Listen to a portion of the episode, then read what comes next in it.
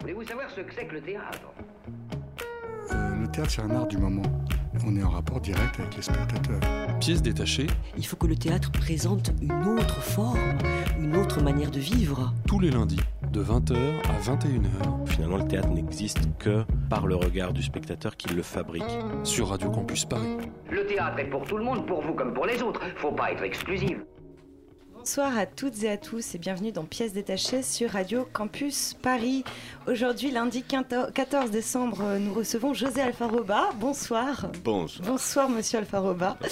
Avec vous, euh, nous allons parler théâtre, bien sûr, votre passion, scène au singulier, scène au pluriel. En chronique, nous parlerons de Rouge décanté de Guy Cassirs. C'est au théâtre de la Bastille jusqu'au 18 décembre. Nous continuerons avec l'impossible neutralité du groupe off à la Maison des Métallos jusqu'au 20 décembre. Nous continuerons encore avec Je danse parce que je me méfie des mots de Kaori Ito à la Ménagerie de Verre euh, la semaine dernière dans le cadre du festival Les Inaccoutumés. Et nous conclurons avec En attendant Godot de Samuel Beckett dans une mise en scène de Jean-Luc Vincent. C'est au Bouffe du Nord. Jean-Luc? Jean-Pierre C'est magnifique. Donc Jean-Pierre, pardon, et non pas Jean-Luc. C'est les films d'avant. Voilà, au Bouffe du Nord jusqu'au 27 décembre. Hein C'est les films du Nord. Salut, toi. Pièce détachée, les arts vivants à la radio. Mais tout de suite, nous accueillons José Alfaroba. Alors, par où commencer avec vous, euh, José? Euh, donc une grande passion du théâtre depuis de nombreuses années. Vous avez été directeur du, du théâtre de Vanves. Vous avez mis en place euh, le festival Ardenté. Donc euh, le théâtre de Vanves est devenu une scène conventionnée danse. Enfin, c'est un parcours impressionnant de dénicheurs de talent, de, enfin, voilà, d'hommes vraiment de, de passion. Euh, donc je vous pose cette question par où commencer, José? La passion du théâtre, de la danse? Bah, la passion vous théâtre, elle, est- elle très, elle est très. Déjà, elle a commencé très loin, très loin d'ici, au Portugal, dans le sud du Portugal, il y, a, il y a très très longtemps, vu que je suis quand même très âgé maintenant par rapport à Ah, très âgé, très très âgé. Et c'est vrai que euh, même s'il n'y avait pas énormément de, de propositions, euh, c'était aussi la- l'avènement de la télé un peu, parce que j'étais dans les premières années de la télé, quand la télé commençait à rentrer dans tous les foyers. Il y avait pas mal d'émissions de théâtre. Et il y avait surtout euh, une passion euh, de mon père, que chaque fois qu'il y avait dans le cadre d'une tournée euh, en Provence, parce que c'était dans le sud du Portugal, m'amenait toujours au théâtre, même tout petit. C'est ce que j'ai- fait aussi après avec mes enfants. Et voilà, je voyais beaucoup de choses, pas forcément, il n'y avait absolument aucun choix euh, esthétique ou artistique, hein, vu que j'ai commencé très jeune. Mais c'est vrai que le- l'acteur, j'ai commencé à aimer le théâtre parce que j'aimais les acteurs. C'est- c'est- c'est- c'est- je pense que c'est des gens qui me fascinaient complètement parce que je les trouvais très courageux, parce que j'avais envie de faire pareil, et que je me disais, mais c'est complètement impossible. Et, au- et aussi parce qu'ils me faisaient complètement rêver, quoi. C'était ce rêve d'un- d'un d'un gamin. Alors le cinéma aussi en parallèle. parce Oui, c'est ce que j'allais dire, Je pense que le cinéma ouais. était, était beaucoup plus facile de- d'accès. On raconte on que vous faisiez chance- du stop pour aller voir des, euh, des Absolument. films. Je faisais du stop, je faisais des fugues parce que je voulais voir euh, tout et du coup j'ai vu énormément, euh, énormément de films français parce que il y avait un grand réseau de cinéma-théâtre. Qu'est-ce que vous aimiez euh, dans le cinéma français de l'époque particulièrement? Bah, euh, j'ai- J'aimais beaucoup. Paradoxalement, Godard, j'ai- j'aimais beaucoup, et pourtant j'étais très jeune. Euh, Chabrol, parce qu'on avait tous ces films-là, ils arrivaient un peu la nouvelle vague, parce que c'était un peu. J'ai commencé à aller vraiment au cinéma dans les années 60, 60, euh, 65, beaucoup. À partir de 14, 15 ans, ça a été. euh, Et du coup, je voyais beaucoup de films français. Il y a eu des Rennais, voilà, tout ce qui arrivait, parce qu'il y avait. C'est des cinémas où il n'y avait absolument aucun, aucun choix. Les films arrivaient comme ça. Et le, Portugal était beaucoup beaucoup plus francophone à l'époque. Euh, moi, je faisais français, euh, j'avais français en première, langue au lycée. On avait aussi des professeurs de français qui nous encourageaient. On travaillait déjà un petit peu sous, le, sous les films français. Mais je pouvais passer complètement du, d'un, film de Godard, de Truffaut, ou des films plus populaires, je ne me souviens même plus des titres, à un péplum. Euh, C'était complètement au cinéma américain, à Bergman. euh, voilà, et peu à peu, j'ai commencé vraiment à. Est-ce que vous diriez que ce- quoi. ce- ces deux désirs, le désir entre guillemets de la France et du français, le désir euh, des scènes, du théâtre et du cinéma, c'est des choses qui vraiment se sont rencontrées et qui ont amené au fait que vous veniez habiter ici? Bah, après, pourquoi j'ai choisi la France? Je pense aussi parce que la langue française euh, était, était à l'époque vraiment, elle est toujours, c'était une langue, déjà, je la trouvais très belle. Euh, je l'ai vu en un bon c'était la première, c'était la première du coup. euh, et je pense que j'ai eu la chance aussi de euh, tomber sur un professeur extraordinaire qui nous, qui, voilà, qui nous a fait aimer ce pays. euh, cette, euh, il y avait aussi la liberté de la littérature. Et après, bien sûr, même s'il n'est pas français, il y a eu Simon. Moi, je suis un langue absolue de Georges Simon. Euh, et j'ai commencé très jeune à lire parce qu'il donnait une, une, une tonalité à Paris en son, on sentait les odeurs, parce que c'est un grand écrivain quand même. Je suis très content que Montaigne soit aussi là, dans la Pléiade, parce que pendant très longtemps, on, le- on- on prenait, on prenait Simon pour. euh, il y avait que Maigret, et un, un- un auteur de polar, il est beaucoup plus que ça. C'est, vraiment le, le- le grand écrivain de la comédie humaine du XXe siècle. hein. C'est, assez magnifique. Voilà. J'ai eu, euh, j'ai eu envie de venir, de venir en France. Et euh, à l'époque, euh, bien sûr, il y avait le fascisme au Portugal. Euh, on était complètement enfermés. Et voilà, je suis parti. Un jour, je suis parti. j'avais Comme ça, 19 sans ans, bagage, hop, Sans Paris. bagage, comme beaucoup, clandestinement, parce que on- à partir d'un certain âge, on nous donnait plus de passeport parce qu'on avait 4 ans d'armée. Je commençais à avoir des petits problèmes avec, euh, avec les, les autorités parce qu'il suffisait qu'on se réunisse, qu'on même au lycée, qu'on ait un genre de petite association d'étudiants, on parlait politique, on était complètement. Moi, j'ai eu des cousins qui été en prison. Voilà, c'était une euh, quelque chose de très de très dur, bien sûr. Mais vous aviez est- quel âge alors quand vous êtes J'avais 19 ans parti quand je suis parti. J'ai commencé à, à ré- à penser partir à, à, à 18 ans, parce que bien sûr, on commence à s'intéresser beaucoup à la littérature française, on lit. On essaye aussi, moi j'ai essayé de traduire des articles du Monde parce que voilà, c'était un peu, vous savez, on a ce, genre de petit rêve un peu adolescent, un peu intello, voilà, c'était bien, le Monde était extraordinaire, mais le Monde était, était, était hum, euh, on ne pouvait pas tout lire, com- com- com- comment on dit ça, était Censuré? censuré, voilà. Il y Mm. avait des, des articles complètement euh, barrés en noir. Ah oui. Il passait un genre de tampon comme ça, et, et ça, on disait quand même, c'est- fou. Et c'est vrai, quand je suis arrivé à Paris, ça a été complètement... Alors, il y a eu deux choses. D'un côté, com- j'étais complètement triste parce que je suis arrivé en novembre, il faisait noir.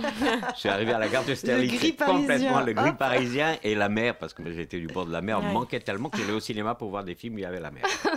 Mais la première chose que j'ai fait en France, en arrivant, parce que j'avais fait un, un, un arrêt à tour, c'est d'aller voir Z de Costa Gravas, qui était un film qui était interdit au Portugal. Et voilà, ça, je me souviens très bien dans un petit cinéma. Par hasard, je vois Z. Alors, j'avais pas tout compris, parce que malgré tout, au Portugal, les films sont tous en version originale, sous-titrés, même Bien sûr. Mais là, par contre, j'avais quand même eu un peu de mal. Et, et là, je me suis rendu compte. Tu, tu- tu as ton bac, tu voilà, tu as une bonne note en français, mais tu es loin de, de, le- de le par- de parler bien. Quoi.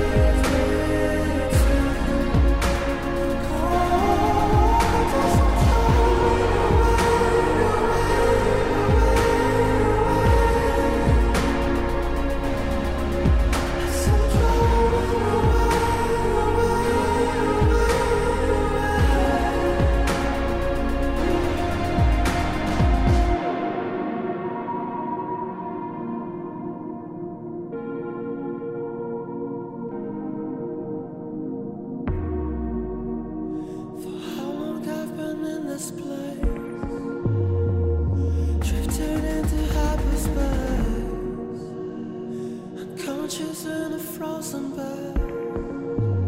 All the numbers crawling in my head.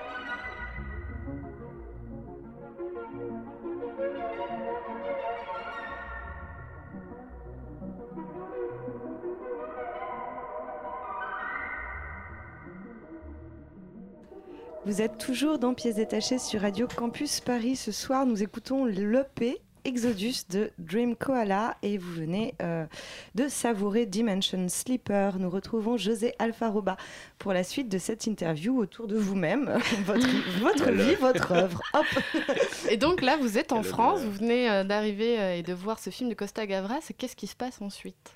Ben, j'arrive à Paris et voilà, et Paris, euh, Paris, qui est un rêve absolu quand même. euh, je, crois que j'étais complètement inconscient parce que euh, parce que j'avais pas vraiment. Si, j'avais quelques amis parce que on connaissait pas mal de Français l'été.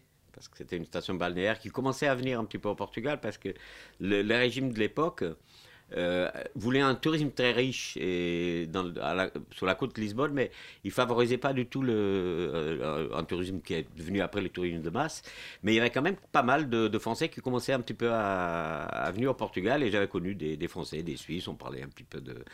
Et c'est vrai que quand ils me parlaient de ce qui se passait à Paris, euh, c'était extraordinaire, mais c'est surtout ce qui m'intéressait le plus. Je me demandais toujours combien de théâtres euh, tu vas tous les soirs au théâtre. Et quand je voyais le nombre de films, parce qu'on voyait un peu dans les journaux qui sortaient euh, par semaine, je me dis mais c'est là qu'il faut, il faut que j'y aille. Quoi. Et je savais pas du tout. bon, si, je voulais faire des études d'architecture parce que c'était ma, grande autre passion. Alors ça, pour des raisons aussi, là actuellement, je suis, vraiment plongé dans cette histoire-là. C'est que pour quelqu'un qui s'intéressait un petit peu aux arts et qui, avait, qui a eu 10 ans en 1960, ben, il y a eu Brasilia. Et Brasilia, moi, c'était un truc qui m'a complètement, mais pendant des, semaines, j'ai dessiné, mais des euh, des immeubles parce que voilà, c'était, ce rêve complètement utopique et extraordinaire. Euh, et comme le Portugal et le Brésil sont deux pays qui sont des pays frères, où, à, l'époque il y avait énormément, même culturellement, énormément de, de- de- d'échanges. Bah voilà, euh, à partir de 10 ans, là, je me dis, voilà, ça, c'est, l'architecture, je dessinais tout le temps, tout le temps. Mon père dessinait aussi, il était graveur, mais euh, c'est vrai qu'il m'avait donné cette, cette envie de dessiner. Et, et du coup, je, je suis arrivé à Paris, euh, voilà, je me suis inscrit aux Beaux-Arts, après j'ai été aux Arts et Métiers, après j'étais à Vincennes, à la fac, Ah. truc comme ça. Mais à chaque coup, j'étais, je pense que j'étais un très très mauvais élève. Parce que la vie était trop belle, il y avait trop de belles filles, il y avait trop de, trop de cinéma, et moi j'étais très, Trop de tentation. Trop de tentation, et j'avais surtout personne derrière, il n'y avait plus mes parents pour me dire il faut que tout bosse. Et alors là, c'était, c'était la Et débandade vous totale. alliez au théâtre de... Alors j'ai commencé la première pièce, je me souviens très bien que j'ai vu à Paris, c'était à- une des premières, peut-être pas la première, c'était à Chaillot, c'était Le Diable et le Bon Dieu de Jean-Paul Sartre. Et je me souviens avec François Perrier et Annie Dupéret à l'époque. Et j'avais vu la messe pour entendre présent de, de Maurice Béjart, aussi à... Alors, Maurice- Béjart, à l'époque, c'était un... Pina Bausch n'était pas encore arrivé dans l'horizon, c'était vraiment la star absolue. Vous avez bonne mémoire, euh, José Alfaroba Vous vous rappelez bien de... euh, j'ai- bah, il y a de- pas de tout, mais c'est vrai que ces moments-là très forts, euh, je, me, je me rappelle. C'est vrai que je me rappelle Vous bien. notez parce un que- peu vos impressions euh, Alors, j'avais un petit carnet pour le cinéma, Ouais. où je marquais tous les films. Pour le théâtre, non, parce que je garde, euh, je garde les- tous les programmes de salle pratiquement depuis le début. C'est c'est quelque Vous chose mettez des notes? Vous mettez des notes sur Non, votre non, programme? Vous êtes non. une Une vraie étoile, mémoire de... étoiles. Non, je le mets de plutôt spectateur, comme spectateur. Alors depuis que c'est vrai que depuis qu'avec avec Facebook là, j'ai j'ai une petite série qui s'appelle Spécial Salut où je fais, je fais les saluts de tous les de toutes les pièces que je vois. Pourquoi les saluts Parce que c'est le vrai orgasme entre un spectateur et, un, et, un- et un- et une pièce et une œuvre. C'est extraordinaire ce moment vraiment de. C'est là qu'on se retrouve vraiment. Et j'aime beaucoup ce moment. Et du coup, j'ai commencé à écrire des petites phrases. Sinon, non, j'ai. Non, je- j'essaie de garder des, des souvenirs. Là, je pensais l'autre jour parce que je l'ai je l'ai posté. Euh, J'avais eu une énorme, bon, c'est un peu beaucoup plus tard, mais un choc aussi euh, en théâtre qui avait été très important. Et je rends hommage à, à Luc Bondy parce que c'est quelqu'un Mm. que, que j'aimais beaucoup parce qu'il a fait quand même des choses extraordinaires du temps de Chéreau. Quand, quand Chéreau l'a invité à Nanterre pour monter euh, Terre étrangère, c'était complètement fabuleux, quoi, avec une distribution Piccoli, Bulogier, euh, Christine Scott Thomas, même Jean Reno était dedans. Ah oui, Euh, une distribution Sandre. éclectique. Ah, C'était extraordinaire. ça Non, date de quand ça, à peu près 80, je dirais 84, 85. je sais Ah. On a envie de voir une captation là. Ah C'était Jean d'une beauté. Dans une mise en scène de Luc Bondy. Il y avait, je me souviens, il y avait une maison euh, et en contrebas il y avait un, alors il y avait une genre de pelouse toute verte. Il y avait un terrain de tennis et on voyait, alors on voyait que les, que les têtes des gens qui jouaient, euh, vu que c'était pas sous- au même niveau, et on voyait la balle et c'était, il y avait une petite musique. Moi, j'ai dû le voir 4-5 fois. Ça a été un succès complètement, euh, Ah ouais. complètement fou. De, Et comment de vous avez su vous aiguiller tout de suite vers Chaillot, vers des lieux comme Alors ça ça, c'était un peu. euh, alors après l'autre grande découverte, ça a été la cinémathèque, bien sûr. Bien C'est sûr. c'est ce qui m'empêchait presque après d'aller d'aller en cours parce que j'y passais mes journées. On avait, j'ai j'ai des, j'ai Décidément, les journées, femmes et le euh, cinéma. Euh, vous Des- avez des vécu extraordinaires. 68 en France? Non, non, non, non, je suis arrivé en 69, Ah mais il y avait ça. encore tous. euh, Oui. On sentait encore que Voilà. c'était- très, très, Ouais. très- Nous, on l'a vécu de très loin. Et paradoxalement, au- paradoxalement, au Portugal, bon, je l'avais vécu un peu. euh, je pourtant, j'étais j'avais une conscience politique, mais de très très loin, ça nous paraissait très très loin. Mais ici, on sentait quand même encore, le- à tout point de vue, la liberté, la liberté sexuelle, la liberté des mœurs. C'était quelque chose que, par rapport au Portugal, m'a m'a beaucoup surpris. Et voilà, la cinémathèque et le théâtre. Alors pourquoi? Je commençais. Euh, comment, on- comment on peut, parce que je, dis ça souvent, même après à, mes enfants, j'ai énormément de jeunes, amis euh, du métier, Com- comment on se, forge une, euh, une idée, une idée à long terme de spectateur? Ben, Je pense que c'est en voyant beaucoup de choses, et surtout en lisant après beaucoup de choses. C'est ce que je faisais toujours. Je vais à une pièce, je lisais tout ce qui... J'allais à la bibliothèque, parce qu'il n'y avait pas... Maintenant, c'est très facile, parce que... Ah oui, Internet a tout changé, hein, très clairement. Et bien sûr, les critiques. Alors, c'est vrai qu'il y avait des journaux qui étaient un peu des... Oui, puis des à cette petites, époque, euh, les critiques théâtrales étaient avec ah oui, beaucoup plus de place euh, qu'aujourd'hui. Le, le Monde, il y euh, avait déjà un supplément sûr. de 4 pages, euh, culture tous les, tous les mercredis, Libération, bien sûr, qui ont été déprimés. Il y avait Charlie Hebdo qui avait un petit carnet. Et euh, je, suivais, je suivais très souvent leurs euh, leurs conseils. Il y avait quand même une très belle, une très belle chose. Mais c'était vraiment ça. C'était Libération, euh, Charlie. La Croix, non? Non, pas du tout. Figaro, tout ça, non? Non. Pas du tout. La non, radio? non, non. Euh, la radio, j'écoutais, j'écoutais pas beaucoup de radio, c'est bizarre. Au Portugal, j'écoutais beaucoup. Il y avait une radio extraordinaire qui s'appelait euh, En orbite, là où il y avait de la, de la très très bonne musique.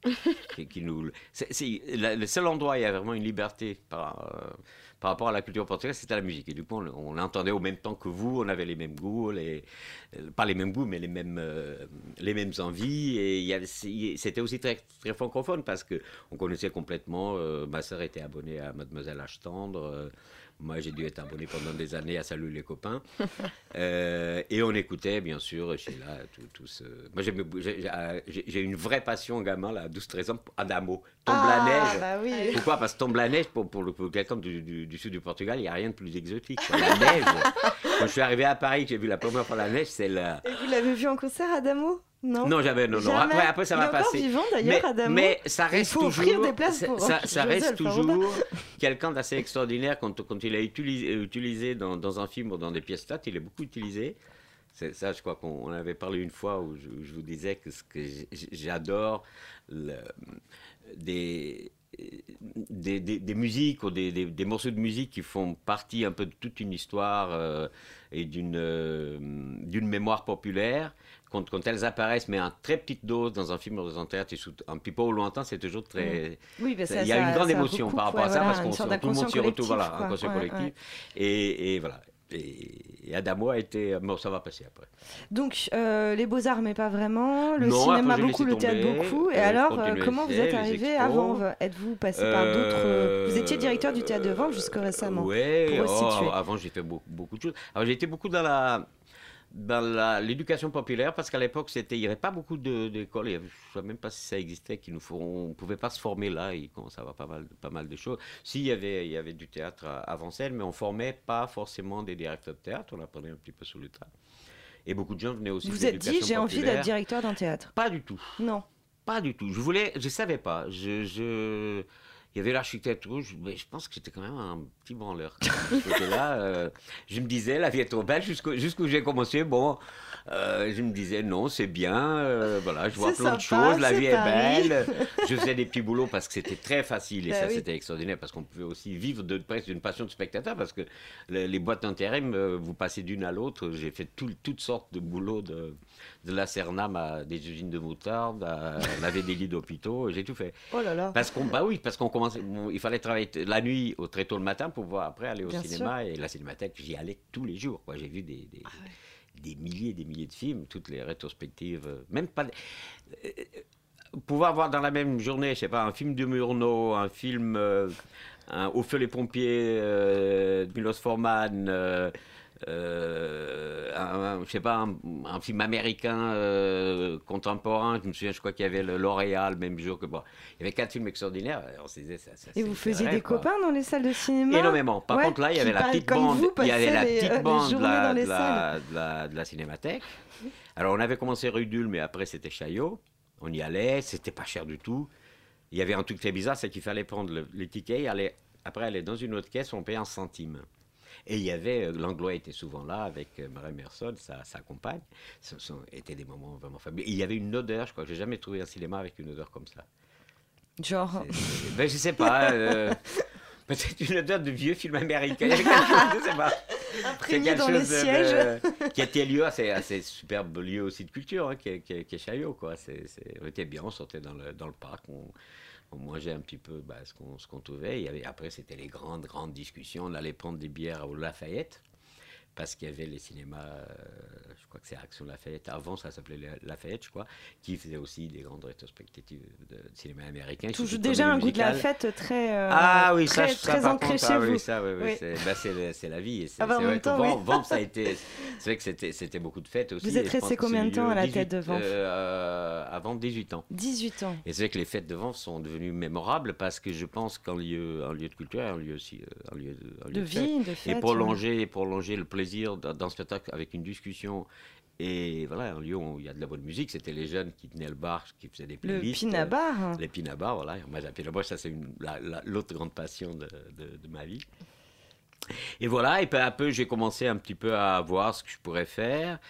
Et je ne sais plus par quelle raison je suis arrivé à l'éducation populaire, parce que peut-être on m'avait. Je me souviens même plus qui m'a proposé ça.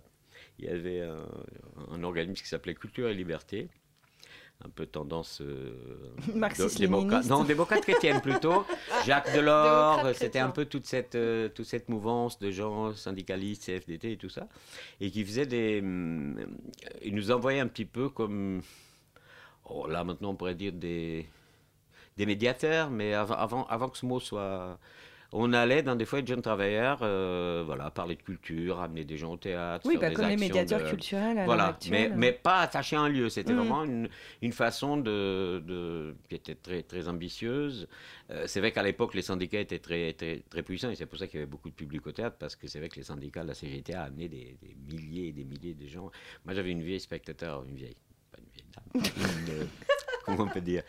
Une dame d'un euh, certain âge, certain âge, d'un âge respectable. Qui, euh, qui a tout vu et qui a vu des spectacles fabuleux de, de- du Living Theater. C'est euh, cette même vieille dame qui vient souvent au voilà, théâtre qu'on de appelle la. Pina. On l'appelle, D'accord, ok. notre Pina. Elle Elle, Voilà. elle, a- c'était- elle était ouvrière dame, chez elle, Renault mm. et, et elle allait toutes les semaines avec les comités d'entreprise. Elle a tout vu et du coup, elle. c'est incroyable, mais alors à c'est quel moment il y a eu déclin de ces choses-là? Bah, Qu'est-ce qui il y a s'est des moments où il y a passé? le monde, où il y a plus de monde ouvrier, les syndicats. Mais vous, voilà. a- vous pouvez parvenir à le dater ou ça a été une sorte de déclin un peu Bah, mou comme bah, ça Quand, les usines peu, Renault, euh, fait- ouais. fait- bon, ouais, il y a plus de, il y a plus de, que ça soit dans le Nord ou ici, il y a Mm. plus d'usines, il y a plus de, il y a plus d'ouvriers de toute façon.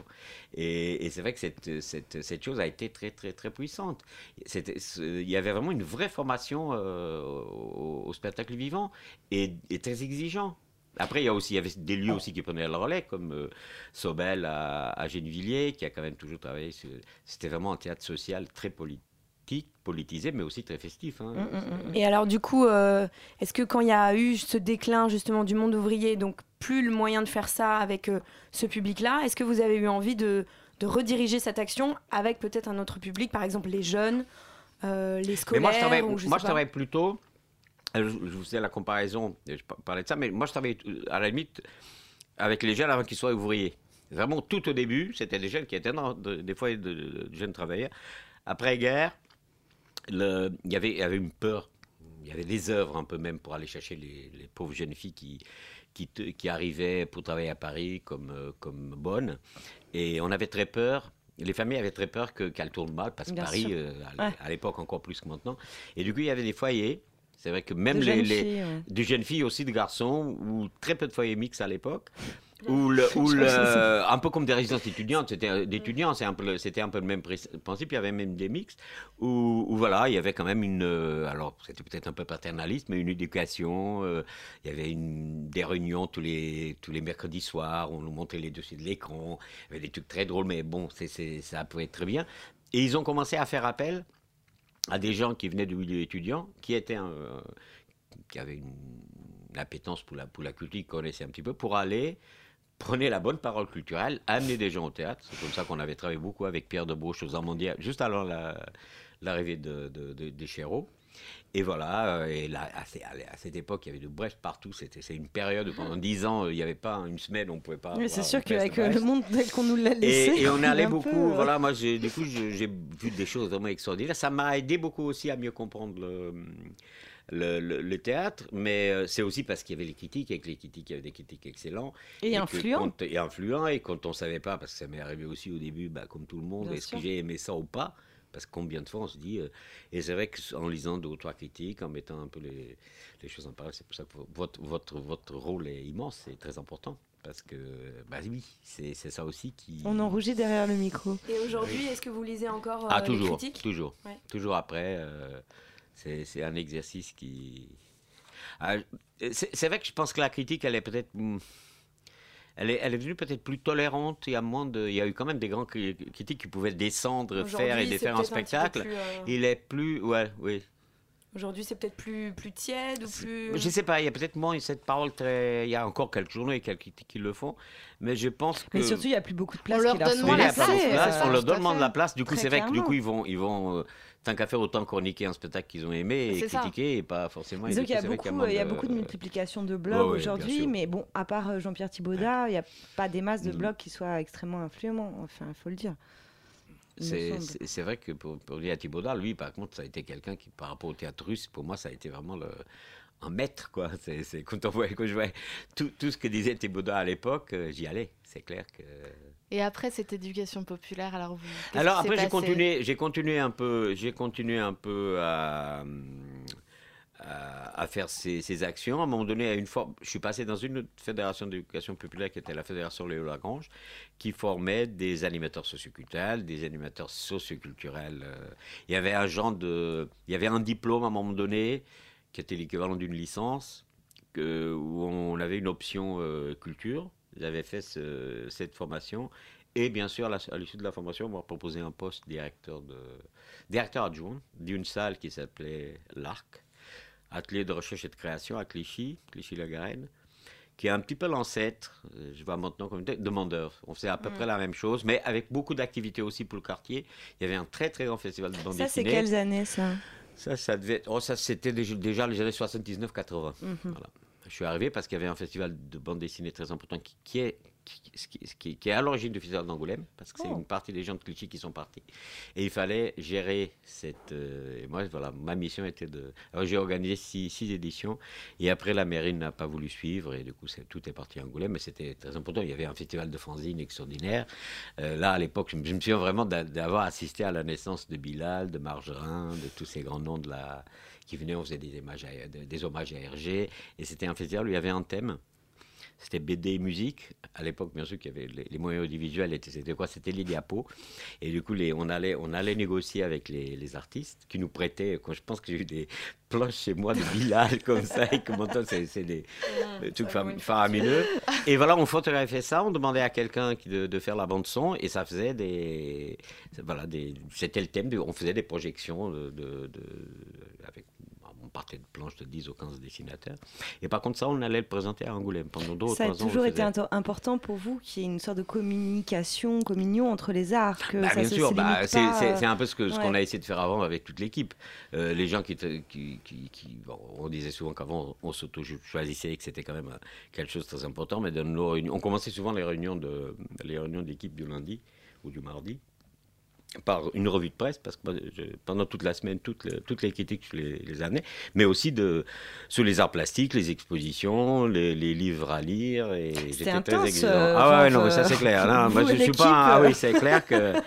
Moi, moi, c'est vrai que je, voulais quand même de, de- et c'est pour ça qu'ils ont repris, le- ils ont repris le, le- les théâtres, je pense, sans aucun problème, parce que on avait cette passion commune des choses. Et bien sûr, moi, étant plus vieux, j'avais un rôle aussi un peu de, je transmettais, je transmets tout. C'était une école de... de la pensée aussi. Alors, c'est une école aussi d'une certaine forme de pensée et d'une certaine euh, façon de faire du théâtre et de partager le théâtre et de partager surtout une passion. Parce que pourquoi j'aime ce, ce, ce, ce- ce métier? De, de- je dirais, de directeur artistique, parce que programmateur, c'est facile, à la limite, on remplit des cases. Euh, c'est que ça m'est venu depuis toujours, chaque fois que j'allais voir Vous un film, il fallait que Mm. tout le monde vienne avec moi. Mes Mm. potes, Ah, allez, venez, vous allez voir. tout de suite, C'est comme ça. Quoi. Et je faisais pareil avec, avec l'équipe et avec les spectateurs. Je crois que c'est une passion euh, qu'on a envie de partager, qui est très. Euh, voilà, c'est, de toute façon, c'est le, le sens de ma vie a été quand même ce partage euh, artistique, culturel. Et, Et découvrir beau, des, jeunes talents, ça a été quelque chose pour vous de vraiment important, de, de savoir sentir les choses, savoir euh, ça, les on- lieux on- où aller repérer. on- euh. on met très très longtemps. Moi, je me suis. C'est vrai, bon, à un moment donné, c'est vrai que j'en ai découvert toujours beaucoup. Et même en musique, parce que je viens quand même beaucoup de la musique, j'ai beaucoup travaillé avec le rock alternatif, Boucherie Production, qui, était, qui avait le siège un peu dans, mon ancien théâtre. J'ai fait beaucoup de. toute cette musique américaine, euh, ces grands ensembles euh, américains des années 70, 80, 60 même, que j'ai programmés. Bob Mac, euh, il y a plein, de- plein de gens. Euh, il y a- une histoire par rapport à la musique qui a été tellement forte aussi pour moi, mais c'était aussi toujours pour, euh, je sais pas, faire peut-être aussi découvrir des choses inconnues. Euh, c'est vrai que parallèlement à ces grands noms, j'avais toujours des tout jeunes qui étaient en résidence. On sait des résidences euh, parce qu'il fallait aussi trouver le lieu. Et je pense que le, ce qui m'animait le plus, c'est d'être le premier, être celui qui donne le, Le coup de il pouce. faut- parce que j'ai aussi, quand je suis arrivé à Paris, je peux vous dire aussi, j'ai- aussi plein de gens qui m'ont beaucoup aidé et soutenu parce que vraiment j'ai été. euh, euh, Vous êtes accepté, arrivé rien, quoi. euh, C'était vraiment super. Mais du coup, c'est vrai que j'ai envie de d'avoir raison. Ça c'est c'est peut-être un peu prétentieux d'avoir raison avant les autres, de de me battre, de parier sur, le, sur certains artistes et je lâche jamais. Et ça, j'ai j'ai des artistes que je suis encore que je suis encore depuis 10 ans, même s'ils n'ont pas encore fait la pièce. euh, alors ils ont fait des très bonnes pièces, mais ils n'ont pas été euh, repérés. Mais je continue toujours à les suivre. Vous je savez, pense que- vous vous dites, euh, je, je Bah, lâche pas, je sais que. il y a une histoire, euh, je pense, de comme d'in- d'intuition et en même temps c'est comme l'aîné pour le vin ou pour le, pour le- ça met des années à le, pour le vin ou pour le parfum à l'affiner et après c'est aussi parce que j'en ai vu tellement. Euh, C'est ça, c'est le nombre de spectacles, de films, d'expositions. euh, C'est vrai que je, je passe ma vie quoi. C'est ça quoi. Alors c'est vrai que les jeunes ont été. C'est quoi, monsieur 10 000 volts, c'est ça? Les, les jeunes, bien sûr que maintenant je suis entouré, euh, même pratiquement tous mes amis ont, ont 30 ans, euh, et on continue à aller au théâtre ensemble. On se donne des rendez-vous dans Oui, la semaine, je vois projets aussi et que vous, voilà, je euh, vois avec eux, on aime beaucoup discuter Ouais. parce qu'on est, on est vraiment dans une, une perpétuelle discussion sous le, le, le fait spectacle. Sans citer de nom, est-ce qu'il y a eu des euh, artistes où vous avez cru en quelque chose et finalement vous vous êtes rétracté euh, Vous avez pu avoir des déceptions dans votre instinct? Pas vraiment. Pratiquement jamais. Oui, peut-être des déceptions, mais peut-être j'ai pas mis. euh, si. S'il y a certains où la- l'aventure elle, a pas, elle, s'est pas prolongée parce que voilà, c'était peut-être des, des projets. et, euh, et heureusement parce qu'il y en avait quand même beaucoup. Et la prise de risque, c'est ça aussi, c'est par moment pouvoir aussi. Pour vous, c'était déterminant la prise de risque. Il fallait Ah aussi, bah oui, c'est clair, y aller. clair. Si vous ah ouais, moi j'y allais, j'y allais, ouais, je ouais. sentais. Et je pense que l'accompagnement est aussi sur des projets qui vous paraissaient peut-être par moments moins, moins intéressants, mais que vous sentiez quelque chose. L'accompagnement fait que il y a un petit coup de volant à gauche ou à droite et que souvent le projet peut devenir intéressant. Au départ, c'est avec tous les gens que j'ai- soutenus, il y, a- il y avait une petite étincelle, quelque chose qui me. Vous travaillez me- vous-même avec des artistes Vous accompagnez des artistes ah ouais, je un peu en continue tant que toujours, dramaturge ouais, toujours, euh, extérieurs, euh, petit euh, comme ça. J'aimerais en- encore un peu plus parce que c'est vrai que la Oui, parce qu'alors, quel, euh, quel futur, euh, qu'est-ce que vous- euh, Bah, peut-être ça, peut-être monter là, bah je pense que je veux, je vais essayer de monter une salle encore. Ouais. Je sais pas comment, avec l'aide au sans aide. Là, on est En un de- en province Oh, En Ile-de-France, je pense. On est tout un petit groupe là de de jeunes euh, metteurs en scène, peintres. il y a de tout, il y a des, il y a de, de peintres, il y a un photographe. Comme a- une sorte de collectif?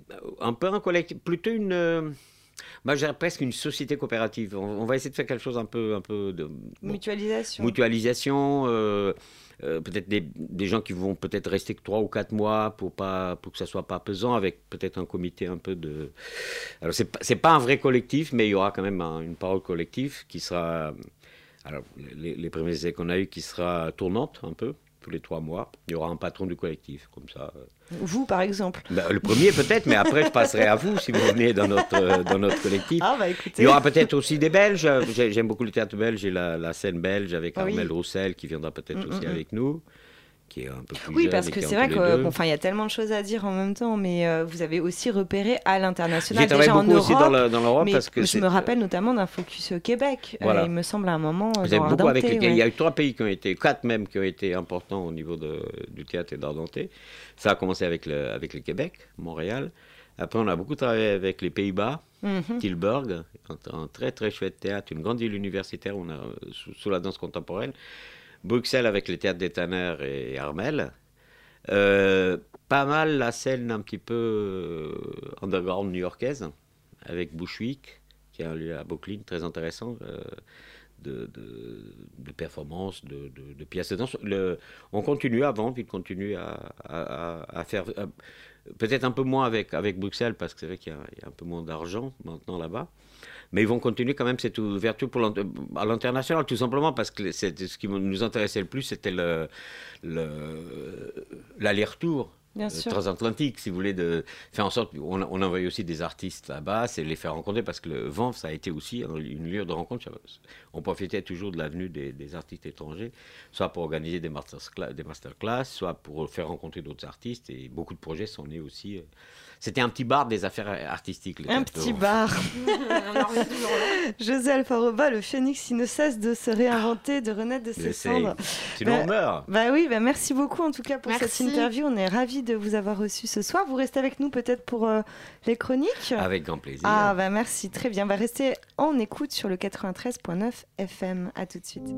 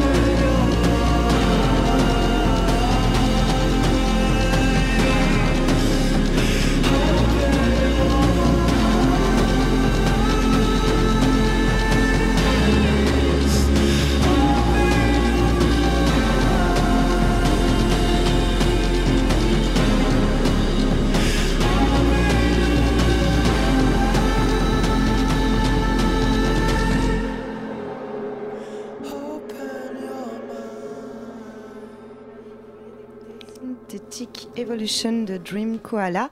Tout de suite, le tour de table de l'actualité théâtrale. Il s'agit d'une, histoire. Euh, c'est- c'est-à-dire qu'en fait, il s'agit plus d'un, d'un concept d'histoire. Nous allons vous parler de quatre pièces. Rouge décanté de Guy Cassiers, L'impossible neutralité du groupe off, Je danse parce que je me méfie des mots de Kaori Ito. Et enfin, En attendant Godot de Samuel Beckett. Nous allons en parler avec Magali et Margot et José Alfaroba en guest ce soir qui peut intervenir quand bon lui semble. On commence tout de suite par Rouge décanté, Magali. Oui, alors cette pièce, elle a été créée en 95 et elle est jouée tous les ans à Anvers et ailleurs. C'est un phénomène assez rare quand même pour un spectacle. Et elle est présentée pour la première fois à Paris en ce moment.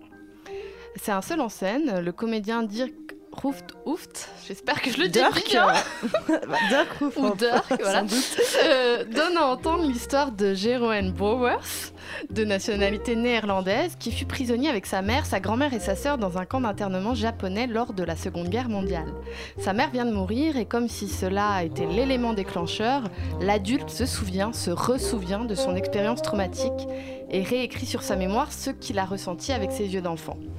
Et ce qu'il a perçu sans le percevoir, trop jeune pour comprendre, eh ben, il y a certains détails qui vont revenir, qui sont précis, imprécis, violents.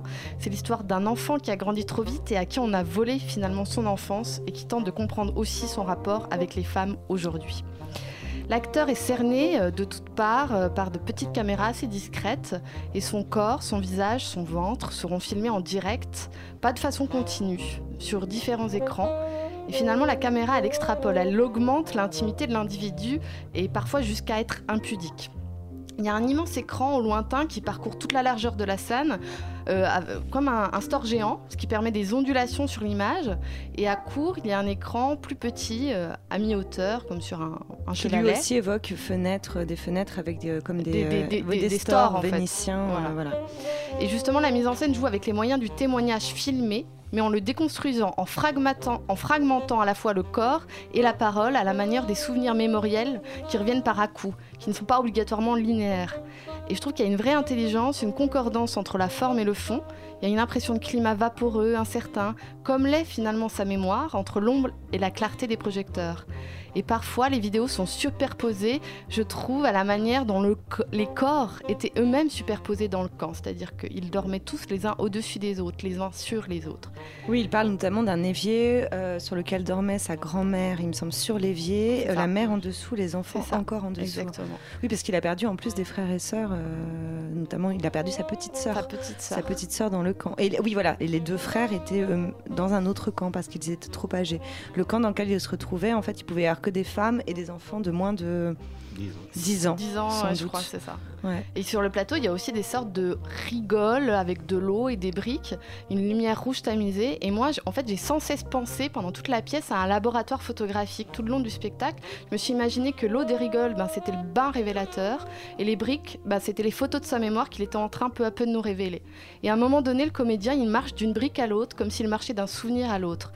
J'ai trouvé vraiment le texte magnifique. C'est une sorte de monologue intérieur, une sorte de journal intime, glaçant et poétique à la fois, à la manière de se souvenir où l'adulte se souvient de l'enfant qu'il était dans le camp, en disant que l'empreinte de ses pieds dans la boue lui a prouvé qu'il n'était donc pas une ombre, mais bien vivant.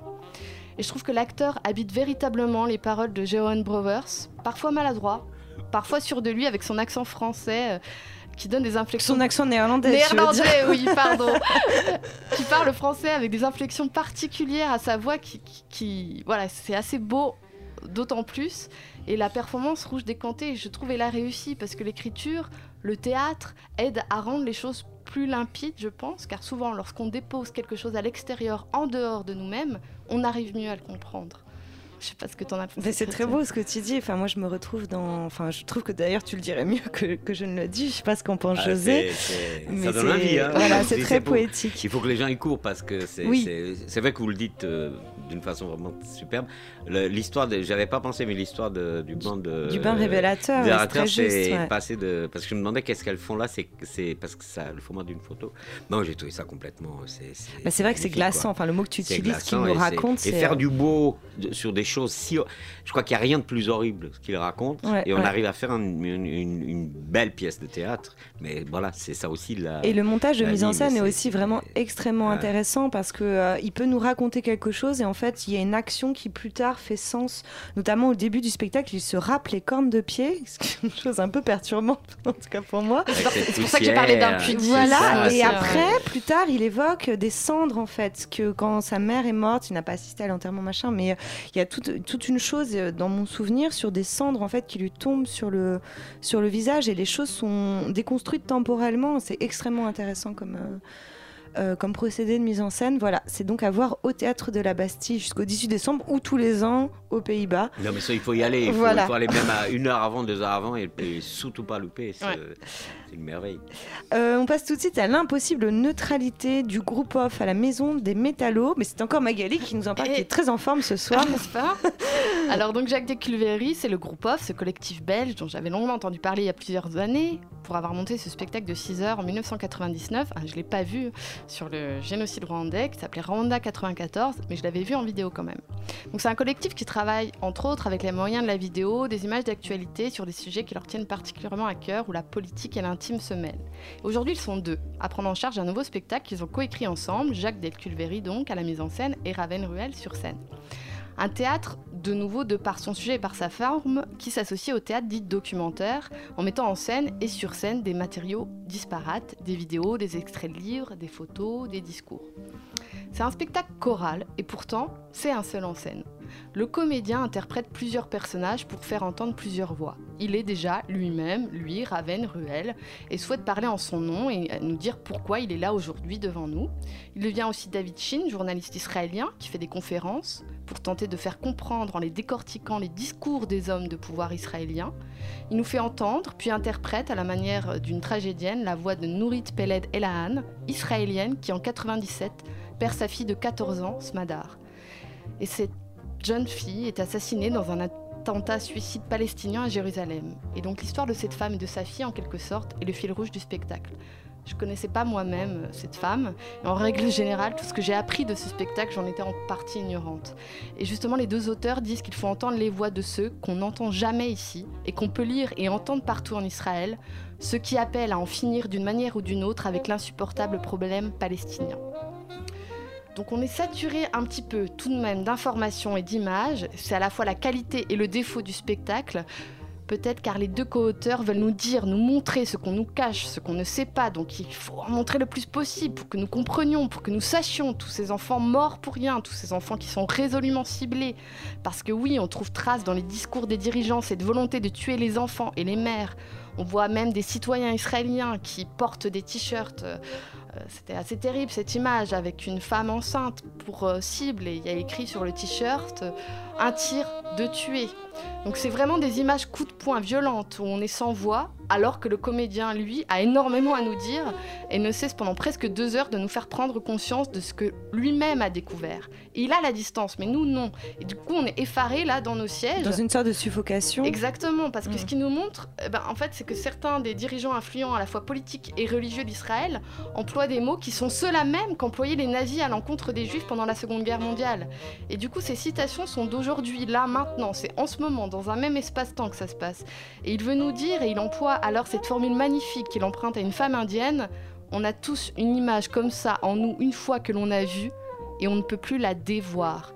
Et il parle ainsi de la mort de son père. Donc il rejoint aussi son- sa propre histoire.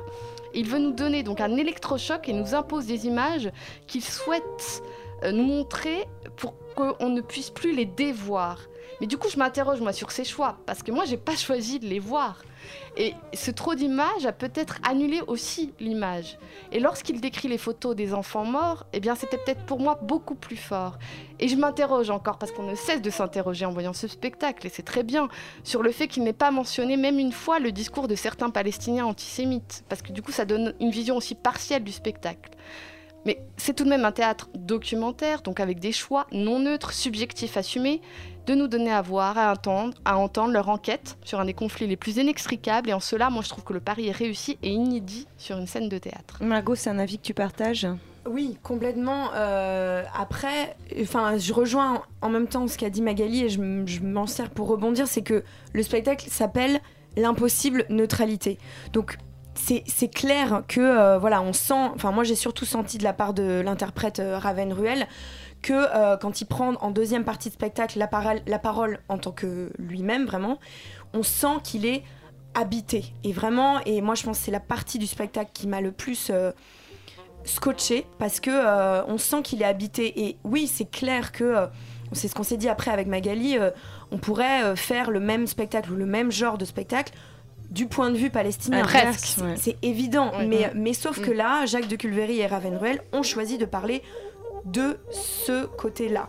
Et, et ils le Est-ce que ça, ça laisse l'espace en fait pour réfléchir au camp adverse ou c'est Bah un peu oui, trop je pense que si, si on s'est posé la question avec Magali en sortant, c'est que c'est que ça laisse en effet le- le- la, la possibilité de, de faire le parallèle et de s'interroger. Eux, ils nous donnent que la vision euh, de que le- la souffrance des Palestiniens à voir, mais libre à nous de faire le, le pendant et c'est ça qui est intéressant aussi.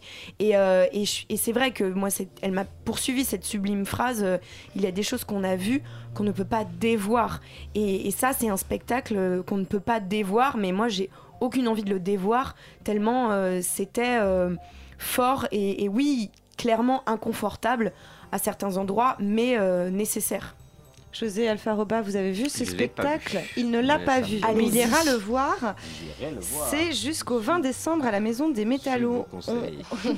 On passe tout de suite à Je danse parce que je me méfie des mots, qui est donc une pièce euh, d'inspiration bi- autobiographique de Kaori Ito. Et euh, cette pièce dessine en creux le portrait de son père, le sculpteur japonais Hiroshi Ito, qui lui-même est présent sur scène, accompagne sa fille. Et donc cette pièce explore non seulement euh, de manière frontale cette relation fille-père ou père-fille, mais encore euh, le dialogue d'artiste à artiste au sein d'une même famille dans deux générations différentes.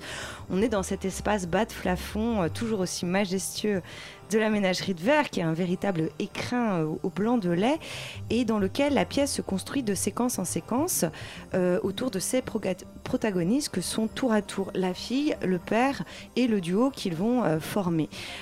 Pour accompagner sa danse, Kaori Ito utilise et mêle de manière très astucieuse la voix off, de légers effets de distorsion en live au moyen de micros posés au sol, des extraits de bande-son de musique ancienne, la projection de surtitres et sa voix elle-même, puisqu'elle parle de, manière assez régulière dans le spectacle. Euh, la danse, quant à elle, la danse qu'elle propose m'a paru euh, euh, singulière et vraiment touchante dans ce que j'y ai vu, parce que pour moi, elle, parvenait à mêler le monstre, une sorte de monstre en elle, avec une très grande sensualité, la grâce et le sauvage, et la vie et la rage face à la mort. Puisque euh, nous sommes dans un rapport au père qui, comme je le disais, est déterminant. Et c'est une chose qui est extrêmement touchante dans cette pièce, c'est de, voir évoluer ce vieil homme, donc son propre père, euh, qui pourtant n'a rien perdu d'une espièglerie euh, qu'on lui, imagine comme naturelle, mais également d'entendre cette fille s'adresser en tant qu'adulte à son père, quitte à lui faire des reproches, euh, quitte à le questionner sur certains travers. Et ça, c'est, je trouve, bah, peut-être en tant que fille euh, qui pense euh, au rapport au père, mais c'est quelque chose qui est, qui est fort, qui est vraiment très fort. Et non seulement le père a accepté de participer à la pièce de sa fille, mais en plus, on sent qu'il y est complètement investi euh, et qu'il y prend beaucoup de plaisir, euh, puisque cette père a eu aussi un, passif d'homme de théâtre, de scénographe. Donc c'est comme une sorte de revanche, euh, quelque part, que sa fille lui propose de venir participer à cette pièce. Et il y a également une, gravité forte, puisque donc, cet homme a un âge avancé, donc forcément un cliché que l'on peut imaginer. Lui-même se donne encore 5 à vivre. Euh, donc cette gravité, elle est toujours contrebalancée par une ironie et un humour qui sont bien heureux et bienveillants. On a ce duo qui se retrouve à un moment à vanter des karaokés euh, ludiques autour de Claude François, enfin, mais dans des sortes de yaourts japonais, enfin, c'est complètement délirant. Et donc il y a quelque chose comme ça, toujours de la tension entre le- le- l'angoisse euh, de, bah, de la vie qui avance, de la mort du père, et en même temps toujours cette force, tant qu'il est là, il est vivant, et ils dansent ensemble. Et il y a, il y a- il y a quelque chose qui est vraiment fascinant dans leur relation et dans la manière dont elle a réussi à euh, styliser, entre guillemets, leur relation dans, dans cette pièce. On a également une sculpture noire et imposante de ce père, Hiroshi Ito lui-même, sculpteur, qui trône dès le début de la pièce dans l'espace et qui, qui revêt vraiment une enfin de, mon sens, hein, une très forte symbolique dans son immobilité, mais qui encore se transforme puisqu'elle devient peu à peu actrice également du spectacle. On peut disparaître derrière elle, où elle se retrouve à un moment éventrée comme une dissection, euh, comme l'ouverture du ventre familial. Euh, donc voilà, donc il y a, quelque chose que moi j'ai trouvé profondément poignant. euh, j'ai pris beaucoup de temps pour en parler. Magali, José, est-ce que vous pouvez peut-être dire deux mots sur, sur cette pièce qui est, vraiment vraiment réussie, je trouve, enfin, poignante et touchante et, euh, et un vrai objet. euh, Ah oui, moi je trouve, je trouve que c'est tout à fait, je suis tout à fait d'accord avec toi. C'est absolument euh, poignant et surtout le, le fait de, que le père et la fille la continuent à, à vivre, à danser ensemble. c'est Là, c'est très beau. oui, c'est très Voilà, beau. c'est très beau. Moi, ce que je te dis en plus, c'est que je sais que c'est quelqu'un qui on a beaucoup, euh, qu'on a beaucoup vu avant, qui est, qui est devenu une très bonne amie de, de l'équipe. C'est une, une femme extraordinaire et, cette pièce, elle- je pense qu'elle tient aussi à que depuis plus de dix ans, elle se balade toujours avec plein de petits cahiers de son père, de sa mère, où elle écrit des choses, elle fait des allers-retours. Je l'ai rencontré un jour euh, à côté de la Bastille, elle avait perdu son père parce qu'ils allaient à un rendez-vous et son père, elle, il y a, y a- et c'est une, en plus c'est une interprète absolument fabuleuse Ouais, ouais, d'Alain ouais. Platel, c'est quelqu'un de... Non, non, il faut, faut y aller, courir, courir. Et elle sera, euh, le- la pièce sera à nouveau jouée les 30 et 31 mars et 1er et 2 avril au 104 à Paris. Euh, nous avons perdu beaucoup de temps, mais en attendant Godot, euh, quelques mots. En euh, attendant Margot. Godot, en quelques mots. Donc de Jean-Pierre Vincent et non pas voilà. Jean-Luc. En, en quelques mots, un spectacle parfait en tout point, à tout point de vue. On peut dire l'interprétation, la direction d'acteur, le, le- le rythme, les costumes. Mais un petit peu trop parfait pour moi, j'ai trouvé ça un petit peu lisse et ça ça m'a manqué de, trip. Mais en tout cas, c'est un magnifique spectacle pour découvrir Beckett. Je pense aux scolaires, aux adolescents. Et même, ça reste un magnifique spectacle en tout point. Il faut y aller. Très bien, c'est donc au Bouffe du Nord jusqu'au 27 décembre. Ben, merci Margot, Waouh, c'était euh, très très réussi comme synthèse. Euh, c'est déjà à la fin de cette émission qui euh, donc voilà c'est bien parce que comme on n'est pas très en avant ça va me permettre d'éviter d'avoir trop de grelots dans la voix. C'est ma dernière émission après 8 ans dans pièces détachées donc je suis très heureuse de- voilà, d'avoir pu la partager avec vous tous. Il y avait une liste de noms que j'avais envie de citer qui est sans doute trop longue, mais toutes ces personnes que j'ai pu rencontrer au sein de l'émission, au sein de Radio Campus, euh, Naël Marondin, Maïté Rivière, Alexandre Lequéré, Anissa Capelouse, euh, Liane Masson, Laurent Bazin, bien sûr, Xavier Marie, Xavier Henry, Magali qui est encore là ce soir face à moi. Euh, je repense à Voltephase, l'émission de hip-hop qui suivait Pièces détachées en 2007-2008, Nina Châtaignier, je repense à Eugénie Brun, euh, je pense à Corentin Kerdraon. Euh, je suis très heureuse d'avoir euh, eu la chance euh, de participer à cette émission qui, je l'espère, vous a apporté aussi beaucoup. Euh, voilà. euh, donc, Merci euh, Christine pour ta belle voix qui a vraiment fait résonner pièces détachées et sans égal avec des présentations tout à fait ludiques, euphoriques et intelligentes. Merci. Bah merci, merci à toi Magali, merci à vous, merci à José ce soir. Et puis il faut rester en ligne bien sûr sur le 93.9 tout de suite. C'est Yomi Vous êtes encore là, vous, vous partez Ouais, pas ouais, je ferai pas de passerelle ce soir parce qu'on est tous tristes de te perdre. Et, euh, Ouais, je suis pas complètement perdue. hein. J'ai un 06 si besoin.